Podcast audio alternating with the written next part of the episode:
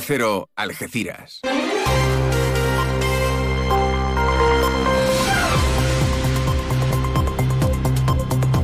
Más de uno. Noticias del campo de Gibraltar con Alberto Espinosa. Muy buenos días, señoras y señores. Tiempo para conocer la información del campo de Gibraltar en este miércoles 7 de febrero de 2024.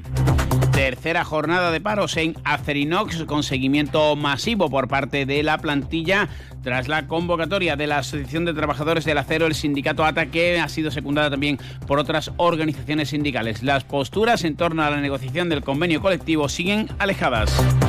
Todo ello además con las movilizaciones del sector agrario en la jornada de ayer. 20 tractores de la zona del Valle del Guadiaro finalmente no pudieron acceder al puerto de Algeciras, pero es la previa de la convocada a nivel más global para el próximo día 21 de marzo, cuando se asegura se va a colapsar el puerto algecireño.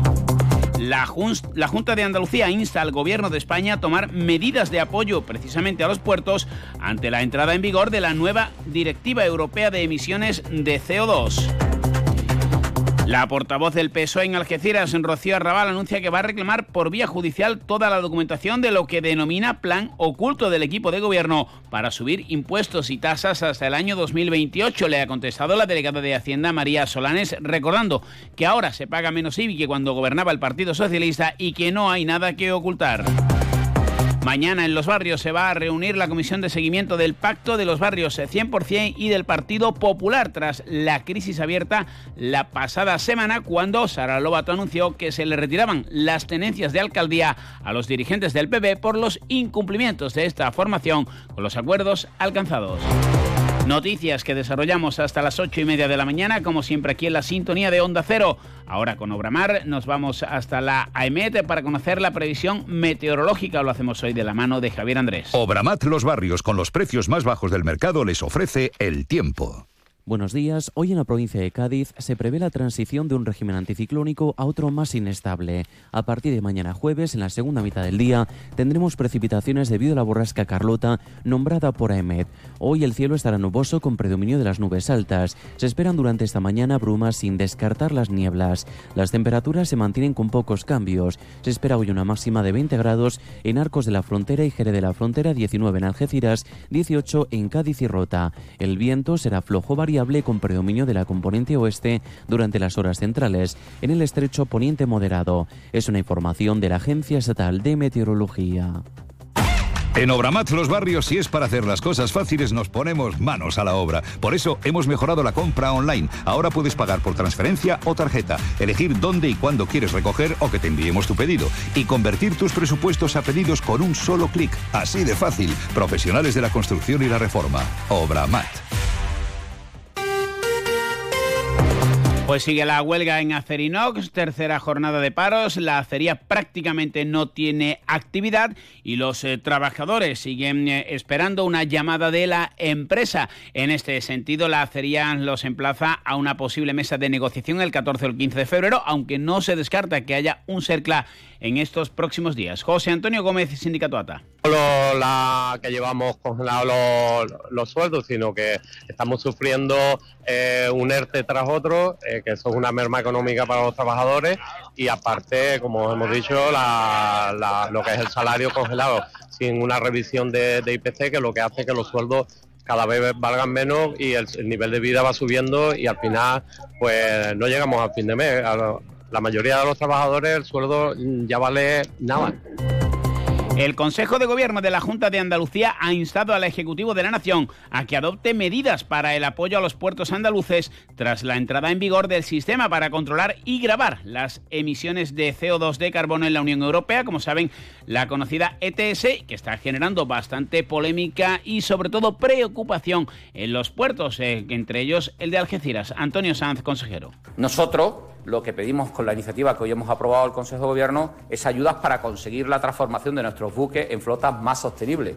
Y nosotros lo que pedimos a través del acuerdo del Consejo de Gobierno es que eh, se plantee mecanismos de compensación a eh, esta actividad portuaria que se ve claramente perjudicada por la inclusión de una normativa, una vez más, europea, que contrasta con las exigencias que se le plantean a otros Precisamente la Junta de Andalucía y AESBA colaborarán para difundir las posibilidades de empleo que ofrece el puerto algecireño. El subdelegado de la Junta en el campo de Gibraltar, Javier Rodríguez Ross, junto a la delegada territorial de Desarrollo Educativo, Isabel Paredes, han mantenido un encuentro de trabajo con responsables de la Asociación de Empresas de Servicios de la Bahía de Algeciras para abordar la necesidad que tiene el tejido empresarial del puerto para contar con un personal cualificado y que haya una colaboración en materia de difusión para que los jóvenes conozcan las posibilidades de empleo que ofrece el principal puerto de España. Isabel Paredes ha destacado la apuesta de la Junta por la FP Dual.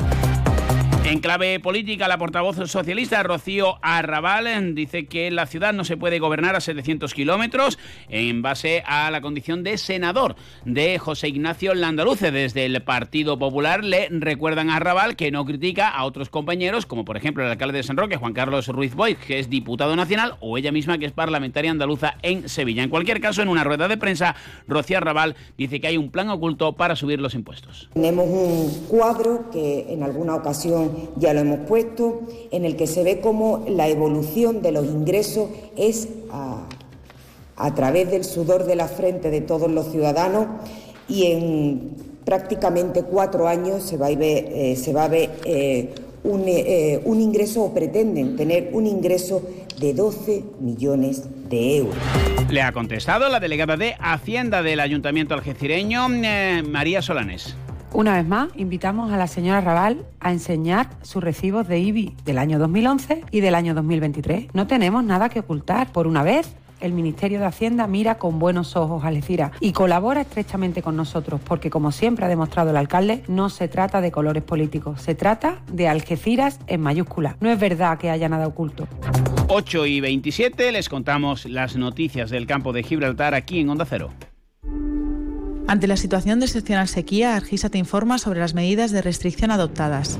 La presión del agua se verá reducida de 6 de la mañana a 11 de la noche. En horario nocturno, de 11 de la noche a 6 de la mañana, se suspenderá el suministro. Debes saber que por razones técnicas, durante la suspensión, pueden existir zonas puntuales que dispongan de agua, por lo que desde Argisa apelamos a la responsabilidad de los usuarios en su uso. Recuerda, no sabes lo que tienes hasta que lo pierdes. Haz un uso responsable del agua. Fino, amontillado, oloroso, palo cortado. Pedro Jiménez. Don Zoilo, todo Jerez en una gama de sherries exquisitos embotellados en rama. De la forma más natural, manteniendo toda su intensidad, sabor y color. Gama Don Zoilo 15 años, de bodegas Williams ⁇ Humbert. Somos Jerez. Disfruta con un consumo responsable. En la línea operarios de la Delegación Municipal de Playas que dirige Rafael León han participado en la retirada de cinco tortugas en el litoral de Levante. También han rescatado un delfín ya muerto y trozos de restos biológicos desconocidos que han sido trasladados hasta el Centro de Gestión del Medio Marino para realizarles una necropsia y conocer las causas de la muerte. También en la línea acabó la localización de el macaco que presuntamente se había escapado desde Gibraltar y que durante dos días ha generado bastante revuelo en el municipio. Finalmente no hay que lamentar incidentes y el mono fue localizado por el personal del SEPRONA, policía local de la línea y efectivos de la policía de Gibraltar, además de miembros del Zoo de Castellar.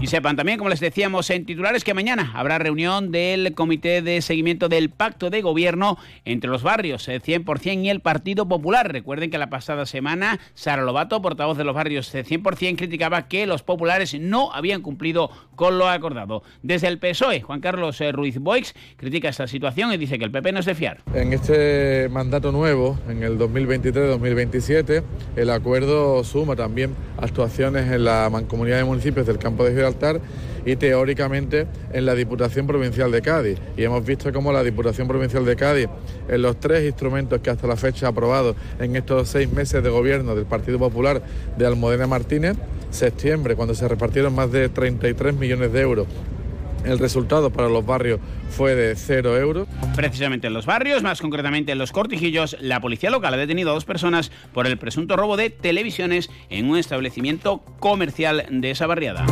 Llegamos así a las ocho y media, al Sina más de uno, aquí en Onda Cero.